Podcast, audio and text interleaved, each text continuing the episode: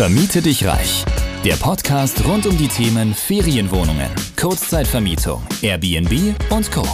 Wie auch du dir ohne eigene Immobilien ein Imperium aus hochprofitablen Unterkünften aufbaust und dir dadurch einen ortsunabhängigen Lifestyle ermöglicht, zeigen dir Sadia und Roman von PowerBnB. Let's do it! Hallo und herzlich willkommen zu einer neuen Folge hier bei Vermiete dich reich. Heute haben wir euch auch wieder ein Thema mitgebracht, das, ähm, ja, mit dem wir oft konfrontiert werden, und zwar das Thema Ausland. Kann ich denn im Ausland mit dem Business in der Kurzzeitvermietung starten? Kann ich ein Airbnb-Business in einem anderen Land als Deutschland aufbauen? Geht das überhaupt? Wie mache ich das? Und darüber wollen wir heute sprechen. Also grundsätzlich definitiv ja. Du kannst im Ausland starten, wenn du in Deutschland wohnst, äh, könntest du prinzipiell in jedem beliebigen Land, ähm, wo es natürlich Marktpotenzial gibt, äh, mit der Kurzzeitvermietung bzw. dem Airbnb-Business starten. Das ist absolut gar kein Thema. Dir muss aber bewusst sein, dass hier einige Punkte auf dich zukommen und zwar äh, die rechtlichen Rahmenbedingungen, äh, natürlich auch den ganzen operativen Betrieb, die du von Anfang an ein bisschen anders strukturieren musst, mehr systematisieren musst. Und zum anderen ist es natürlich auch ausschlaggebend, ob es zu deiner Unternehmensstrategie passt und was natürlich auch, ja, ich sag mal, die Folge davon ist, wenn du natürlich auch ins Ausland gehst. Und es ist deswegen ausschlaggebend, weil es eben ganz andere Dinge nach sich ziehen kann, im Ausland eine Kurzzeitvermietung aufzubauen. Genau, aber grundsätzlich ist es wichtig, unabhängig davon, ob jetzt dieses Geschäftsmodell überall adaptierbar ist und gleich aufgebaut werden kann, wie jetzt wir das hier in Deutschland machen, ist natürlich wichtig, vorneweg zu prüfen, in welche Märkte kann ich überhaupt reingehen, mit welchen Immobilien, wie sehen die rechtlichen Rahmenbedingungen aus und wie schwierig ist vielleicht auch dort reinzugehen. Also gibt es eine hohe Markteintrittsbarriere. Und ähm, das ist so der erste Punkt, den wir uns mal anschauen sollten. Genau, also bei den rechtlichen Rahmenbedingungen ist es ja so, in Deutschland alles ganz klar geregelt. Mhm. Man muss immer eine Nutzungsänderung machen. Wir haben das Zweckentfremdungsgesetz. Ähm, da kennt man sich schon relativ gut aus, würde ich sagen. Wenn man aber dann ins Ausland geht, dann muss ich mich hier natürlich wieder mit verschiedenen ähm, ja, Rechtsgrundlagen auseinandersetzen. Wenn es jetzt innerhalb von Europa ist, ist es sehr oft sehr ähnlich. Ähm, gerade Österreich, Schweiz, ähm, das ist fast eins zu eins wie in Deutschland zu handhaben. Hier haben wir auch schon viele Kursteilnehmer begleitet in diese Märkte, beziehungsweise sie starten direkt in diesem Markt, weil sie eben aus dem jeweiligen Land kommen. Ähm, aber man denkt ja im Ausland dann oft eher, sage ich mal, ja, weltweit äh, auf anderen Kontinenten, sei es Thailand, USA, Mexiko. Ähm, da kann es natürlich ganz anders aussehen. In den USA sieht es auch tatsächlich anders aus. Da kann ich teilweise nicht so einfach eine Nutzungsänderung machen. Ja, da ist es einfach unterteilt in gewisse Stadtteile. Also da habe ich einfach nochmal andere rechtliche Rahmenbedingungen, die ich natürlich je Land prüfen muss. Und ähm, das ist so die erste Herausforderung, um da ja so einen Überblick zu bekommen. Deshalb ist es dann auch oft sinnvoll, wenn man mit Leuten, die ja, bereits vielleicht in dem Markt aktiv sind, äh, sich austauscht, beziehungsweise auch Connections in diese Märkte reinhaben, ähm, dann geht's natürlich wesentlich einfacher, weil ich dann natürlich nur die äh, passende Person ansprechen muss, die mir hier weiterhelfen kann. Und ähm, da haben wir jetzt auch mittlerweile bei uns in der Community ein super Netzwerk, ähm, weil sehr viele Leute auch international unterwegs sind und mhm. ähm, da besteht dann natürlich halt ein großer Wissenspool, auf den man zurückgreifen kann kann. Ganz klar. Und ähm, das ist immer sinnvoll, wenn man dann hier eben schon Netzwerk an der Hand hat. Genau, also um das Ganze zusammenzufassen, rechtliche Rahmenbedingungen, auf jeden Fall Punkt Nummer eins, den du prüfen solltest, wenn du in irgendein Land gehen möchtest und dort mit der Kurzzeitvermietung starten möchtest.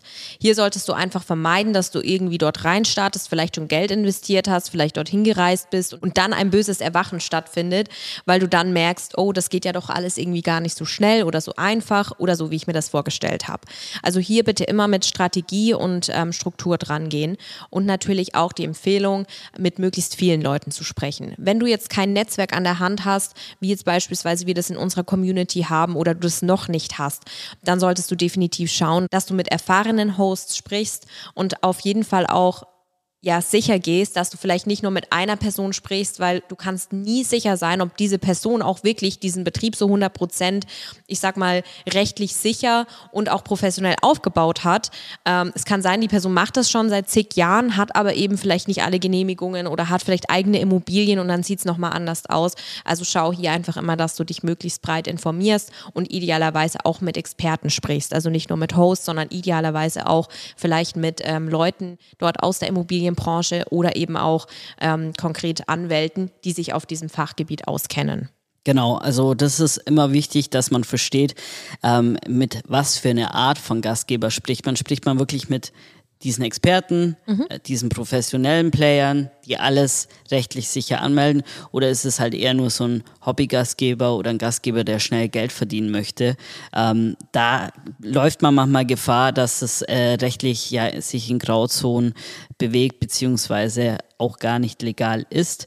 Ähm, Dementsprechend ähm, hab hier die Augen auf und gehe tiefer nochmal in die Materie. Glaub nicht sofort äh, dem ersten Gastgeber, den du fragst, ähm, bezüglich den rechtlichen Rahmenbedingungen, überprüf das Ganze nochmal ähm, und dass du hier dann wirklich auch rechtlich sicher aufgestellt bist, weil wie gesagt, je nach Land kann es einfach variieren und dementsprechend muss man dann hier tief reingehen. Wenn ich jetzt nicht direkt die Experten dann an sich an der Hand mhm. habe. Also vielleicht kurze Anekdote dazu auch mit äh, unseren Erfahrungen aus Deutschland, die wir so gemacht haben. Es gibt teilweise Leute, zum Beispiel Vermieter, wenn du in der Akquise bist und nach den ersten Objekten suchst, die erzählen dir irgendwie das Blaue vom Himmel. Die haben selber schon mal die Objekte als Ferienwohnungen vermietet und erzählen dir, es sind alle Genehmigungen da oder man braucht keine Nutzungsänderung oder das macht man alles so und so und so und so. Und sie wissen anscheinend alles, beziehungsweise sie kennen sich super aus, haben aber komischerweise keinen professionellen Betrieb, den sie ja, wenn es so wäre, eigentlich weiterführen würden. In ja. der Regel. Und wenn man da einfach nicht aufpasst und vielleicht nur mit ein, zwei Leuten spricht, die halt eben nicht dieses Wissen haben, wie die ganzen Rahmenbedingungen aussehen und wie es hier sich alles rechtlich verhält, dann kannst du natürlich Gefahr laufen, hier vielleicht Objekte zu übernehmen, die eben nicht umgenutzt sind, die vielleicht gar nicht genehmigungsfähig sind und entsprechend ähm, ja, solltest du dich hier einfach immer möglichst breit informieren. Definitiv. Ähm, und deshalb empfehlen wir immer, hier wirklich mit Leuten zu arbeiten, die das Ganze hochprofessionell nehmen, äh, wirklich komplett davon leben und das auch schon über mehrere Jahre. Ähm, da macht es immer einfach mehr Sinn, sich direkt darauf zu stürzen, bevor ich dann, ja, ich sag mal, den ähm, Wald vor lauter Bäumen nicht mehr sehe. Mhm. Genau, aber es war ja noch ein weiterer Punkt, ähm, der operative Betrieb, den muss ich ja dann von Anfang an irgendwie anders aufsetzen, kann man sich auch vorstellen, wenn die Unterkunft ähm, 2.000, 3.000 Kilometer weg ist, ähm, dass ich hier definitiv einen ganz klaren Prozess und ein System brauche. Sadia, vielleicht kannst du hier ein paar Punkte zu erzählen. Ja, ganz klar. Also das darf man wirklich nicht unterschätzen. Und zwar möchte ich da ganz kurz darauf eingehen, dass natürlich, ähm, wenn du selbst aus Deutschland kommst und du baust vielleicht angenommen jetzt mal deinen Betrieb irgendwo in Asien oder so auf, ja, als Beispiel, dann ist natürlich die Mentalität dort ganz anders. Ähm, das heißt jetzt nicht, dass es so ist, aber das sind jetzt einfach Beispiele, die ich hier mal reinbringen möchte, die passieren können. Beispielsweise, du hast, ähm, du findest relativ schnell Reinigungskräfte für deinen Betrieb, was auch schön ist, sagen wir mal zwei, drei Personen, die sich darum kümmern würden und du reist nach drei Wochen ab und du denkst, das ist dort alles in guten Händen und dann hagelt schlechte Bewertungen oder ähm, du hast noch keine klaren Prozesse bezüglich Reinigung gehabt und hast halt eben mal darauf gepokert, dass das alles so funktioniert dann spiegelt sich das natürlich sehr schnell in deinem Inserat wieder, was du vermeiden möchtest. Und hier kann es natürlich einfach sein, dass du vielleicht diese Person mal eingearbeitet hast vor Ort, dass sie aber ein ganz anderes Verständnis haben von vielleicht Sauberkeit oder von, ähm, ja, wie die Betten zu machen sind oder wie einfach generell das Objekt aussehen muss. Ne? Und hier können schnell kommunikative Missverständnisse entstehen und das kann in jedem Land so sein. Deswegen diesen Punkt auf jeden Fall nicht unterschätzen, sondern lieber dann auch mehr Zeit vor Ort mal einplanen und wirklich mit diesen Personen das durchgehen beziehungsweise auch mal testen und schauen, wie machen die das wirklich, wie sieht das Objekt nach einem Wechsel aus. Das wäre dort wirklich äh, super wichtig, einfach mal ähm, wirklich zuverlässig äh, zu prüfen. Ähm, das ist jetzt nur ein kleiner Punkt mit der Reinigung. Dann brauche ich natürlich auch wirklich Leute, denen ich vertrauen kann. Ähm, Ähm, vielleicht kann ich dort vor Ort nicht wie in Deutschland irgendwo in einer Ferienregion eine Schlüsselbox äh, installieren, sondern ich brauche vielleicht ein Zugangssystem, vielleicht auch ein Überwachungssystem mit Kamera, das einfach schon wirklich mir diese, diese Sicherheit äh, gibt, wenn ich eben nicht vor Ort bin, selber das von der Ferne überwachen zu können. Ähm, das sind einfach Strukturen, die du dort vor Ort schon aufsetzen musst, weil sagen wir, es ist irgendwo in Asien und du bist wieder zurückgeflogen nach Deutschland, ist es halt auch nicht so easy, das einfach dann auf die Ferne zu implementieren. Ja, also du hast ja jetzt gesagt, ähm, die Reinigung kann eine Herausforderung mhm. sein. Das liegt aber auch daran, dass es natürlich kulturelle Unterschiede gibt. Die muss man erstmal äh, wirklich verstehen ja. und dann auch ähm, ja das rüberbringen, was man als deutschen Standard erwartet. Und dafür ist es dann notwendig, ordentliche Checklisten aufzustellen, dass die Reinigungsperson beziehungsweise das Reinigungspersonal wirklich weiß, was hier zu tun ist. Also wirklich ganz stumpf jede einzelne Tätigkeit äh, mit Wiederholungsintervallen, weil es muss jetzt nicht jedes Mal äh, das Fenster gereinigt werden. Ähm, hier ist es dann auch wichtig, dass man zum Beispiel für die Fensterreinigung ein Intervall festsetzt, zum Beispiel je nachdem alle zwei bis drei Wochen. Wenn es jetzt natürlich direkt äh, am Meer ist, ähm, wo es vielleicht dann vielleicht ein bisschen stürmischer ist, dann sind die Fenster natürlich schneller dreckig. Da muss ich das natürlich auch wieder einkalkulieren. Ähm, dementsprechend, es sind so ein paar Punkte, wo ich einfach eine klare Checkliste benötige, einen klaren Hygieneplan und dann wird es dann auch funktionieren, wenn ich diese äh, kulturelle Barriere natürlich dann überwinden kann und das auch so rüberbringe, wie ich mir das vorstelle, nach deutschem Standard. Ja, genau. Also für den operativen Betrieb auch super wichtig, was du gerade gesagt hast. Zum Beispiel, äh, man hat ja immer so dieses, dieses ideale Bild vor Augen oder dieses Traumbild. Ich habe irgendwo dann am Meer irgendwo eine Immobilie, die ich vermiete und ich gehe dort vielleicht selber ein, zwei Mal im Jahr hin. Ähm, aber dann kommen eben auch so Punkte, wie du gerade angesprochen hast, wenn es irgendwie irgendwo am Meer ist, ist das Klima ganz anders. Wir sind das hier überhaupt nicht gewöhnt. Was bedeutet das für die Reinigung? Was bedeutet das für Ungeziefer zum Beispiel? Ja, oder für Schimmel? Ähm, Gerade in tropischen Regionen, wo es halt auch sehr feucht ist, sieht man auch oft in Airbnbs in anderen Ländern, wo so tropisches Klima herrscht, dass sie sehr stark mit Schimmel zu kämpfen haben. Und auch das muss wiederum bei der Reinigung sehr krass berücksichtigt werden, vielleicht auch mit bestimmten Mitteln vorgebeugt werden. Das sind alles so Kleinigkeiten, an die man oft nicht denkt. Genau. Ähm, dann war ja noch das Thema Sicherheitssysteme. Da ist es eigentlich auch wieder im Vorfeld so. Also wenn ich jetzt sage, ich will auf jeden Fall ein Airbnb in Mexiko-Stadt haben, weil ich finde das so cool da, dann ähm, ist es schon mal wichtig zu evaluieren, okay, wo ist es überhaupt sicher in Mexiko-Stadt? Ähm, und dann halt auch dementsprechend mal die ganzen ja, Stadtviertel anzuschauen. Also wirklich auch da, wo mhm. man sich vornimmt, dann etwas zu etablieren. Und dann wird sich ganz schnell zeigen, dass einfach ganz andere Sicherheitsstandards dort herrschen. Und ähm, das ist auch wirklich äh, sehr zu berücksichtigen und nicht zu unterschätzen. Ja. Ähm, auch in ganz Mexiko herrschen immer noch enorme Sicherheitsmängel und äh, auch in so äh, Touristenstädten wie Cancun und so weiter gibt es einfach auch gewisse rote Zonen, äh, wo man keine Airbnbs oder sonstiges etablieren sollte und deshalb ist auch dieses lokale Verständnis, äh, wo Sicherheit herrscht, enorm wichtig. Genau, also grundsätzlich wird es immer darauf hinauslaufen, dass man diese kulturelle Barriere hat und natürlich eben auch gleichzeitig noch äh, die Sprachbarriere. Ganz wichtig. Ähm, wenn ich selber die Sprache nicht kann, dann finde ich es nochmal schwieriger, weil ich finde, die kulturelle Barriere kann man irgendwo bis zu einem oder ab einem gewissen Punkt überwinden.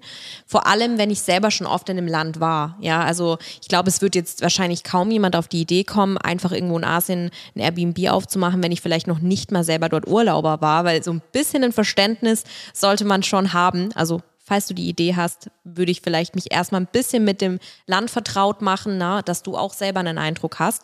Ähm, aber abgesehen davon, eben wenn dann auch die Sprachbarriere noch nicht mal, ähm, also wenn dann auch die Sprachbarriere noch da ist und ich eben wirklich kein Wort in der Landessprache kann, dann wird es natürlich eben auch ähm, auf die Ferne ähm, gesehen wirklich mit diesen ganzen Personalthemen und Instandhaltung und so weiter schwierig.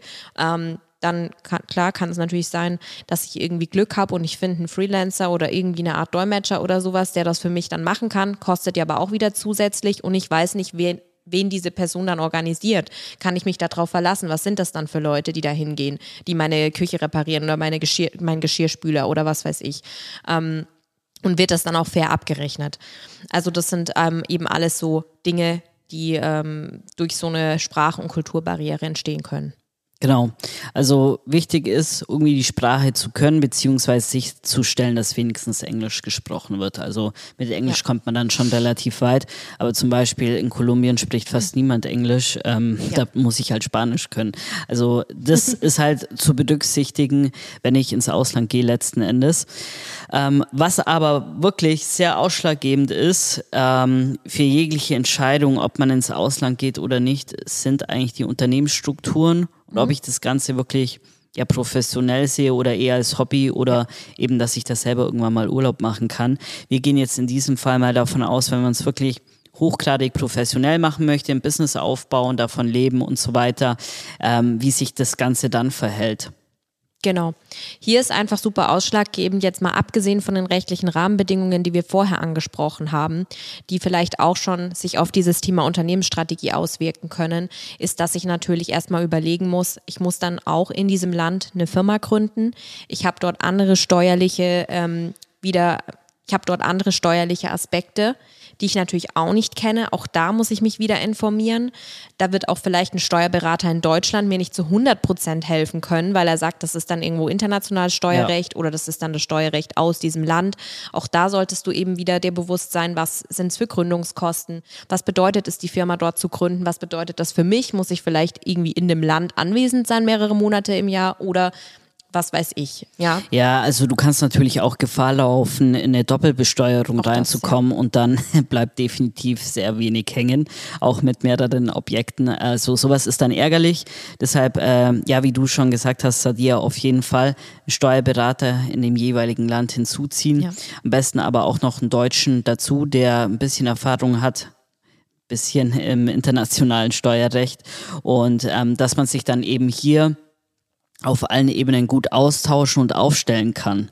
Also das ist enorm wichtig. Aber was noch wichtiger ist eigentlich für die Unternehmensstrategie, ähm, zu definieren, ob diese Expansion überhaupt mhm. sinnvoll für das eigene Unternehmen ist, für die Positionierung ist und natürlich auch, dass ich äh, eine klare Expansionsstrategie habe, weil wenn ich keine klare Expansionsstrategie habe, ähm, dann bin ich eigentlich im Hobbyfeld.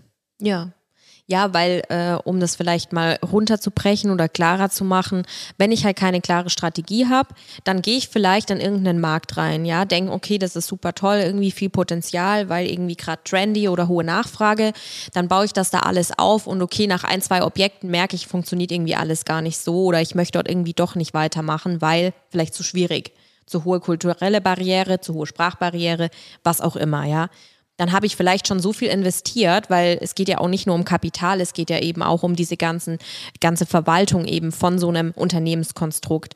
Vielleicht auch eben der ganze Aufwand, das über die Ferne ähm, zu steuern, was definitiv im Ausland eben anders zu betrachten ist und aufwendiger ist, als das Ganze vielleicht in Deutschland zu machen.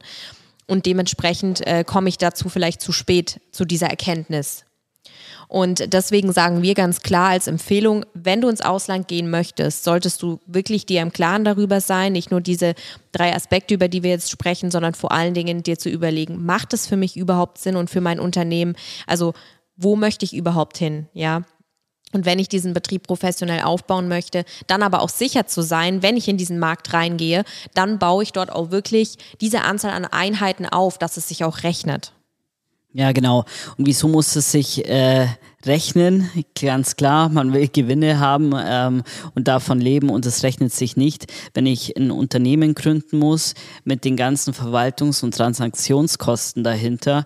Wenn ich dann mit ein, zwei, drei Immobilien starte, da muss schon Ziel sein, 10, 15, 20 relativ schnell zu etablieren.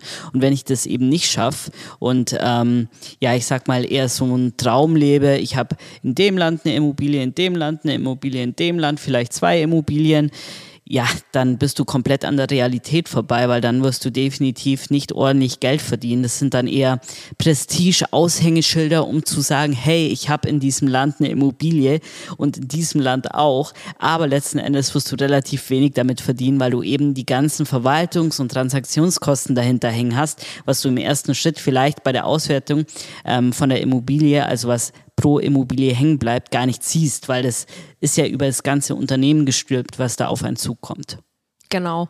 Also wir haben da schon diverse Konstrukte gehört. Keine Ahnung, da gibt es eine Immobilie auf Bali, da gibt es dann irgendwas in USA und da gibt es noch irgendwie was in Südamerika. Das klingt zwar alles toll und schön und gut, aber was bringt es dir am Ende des Tages, wenn da nichts hängen bleibt? Oder du vielleicht sogar drauf zahlst. Und du natürlich auch den Aufwand hast im operativen Betrieb.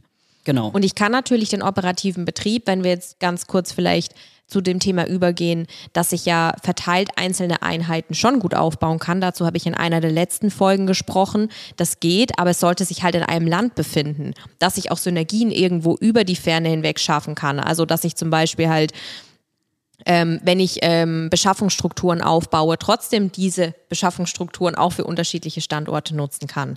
Oder Lieferanten oder Personal, was auch immer. Ne?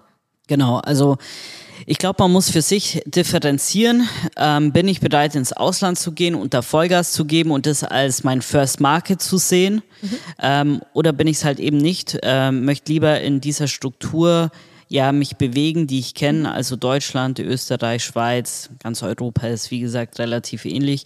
Oder möchte ich halt wirklich ähm, ja auf andere Kontinente ausweichen und dann muss man aber hier dann wirklich einen Zielmarkt festlegen und diesen Zielmarkt erstmal penetrieren, dass ich hier genügend Immobilien in relativ kurzer Zeit akquirieren kann, damit sich das Ganze rechnet.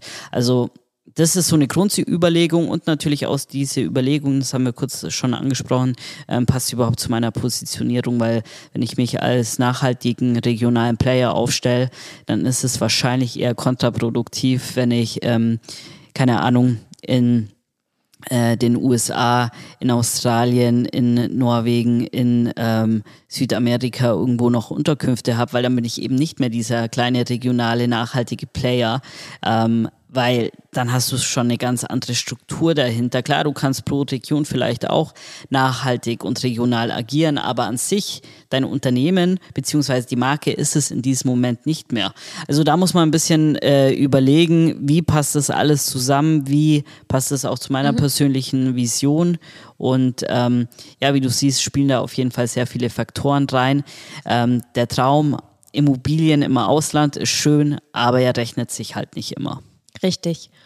Also, um das Ganze nochmal zusammenzufassen, schau dir die rechtlichen Rahmenbedingungen an in deinem Zielmarkt und auch da ist es vielleicht nochmal ganz wichtig zu sagen, verzettel dich nicht irgendwie mit 15 Ländern oder sowas, äh, wenn du überlegst, oh, ich würde gerne im Ausland starten, sondern definier dann wirklich zwei oder drei Zielmärkte wo du reingehen möchtest, wo du auch weißt, dass das Potenzial da ist, weil du schon mal eine Analyse gemacht hast, aber vor allen Dingen vorneweg eben auch weißt, was würde es bedeuten, wenn ich jetzt dort reingehe? Wie komme ich an die Immobilien und was sind die rechtlichen Rahmenbedingungen?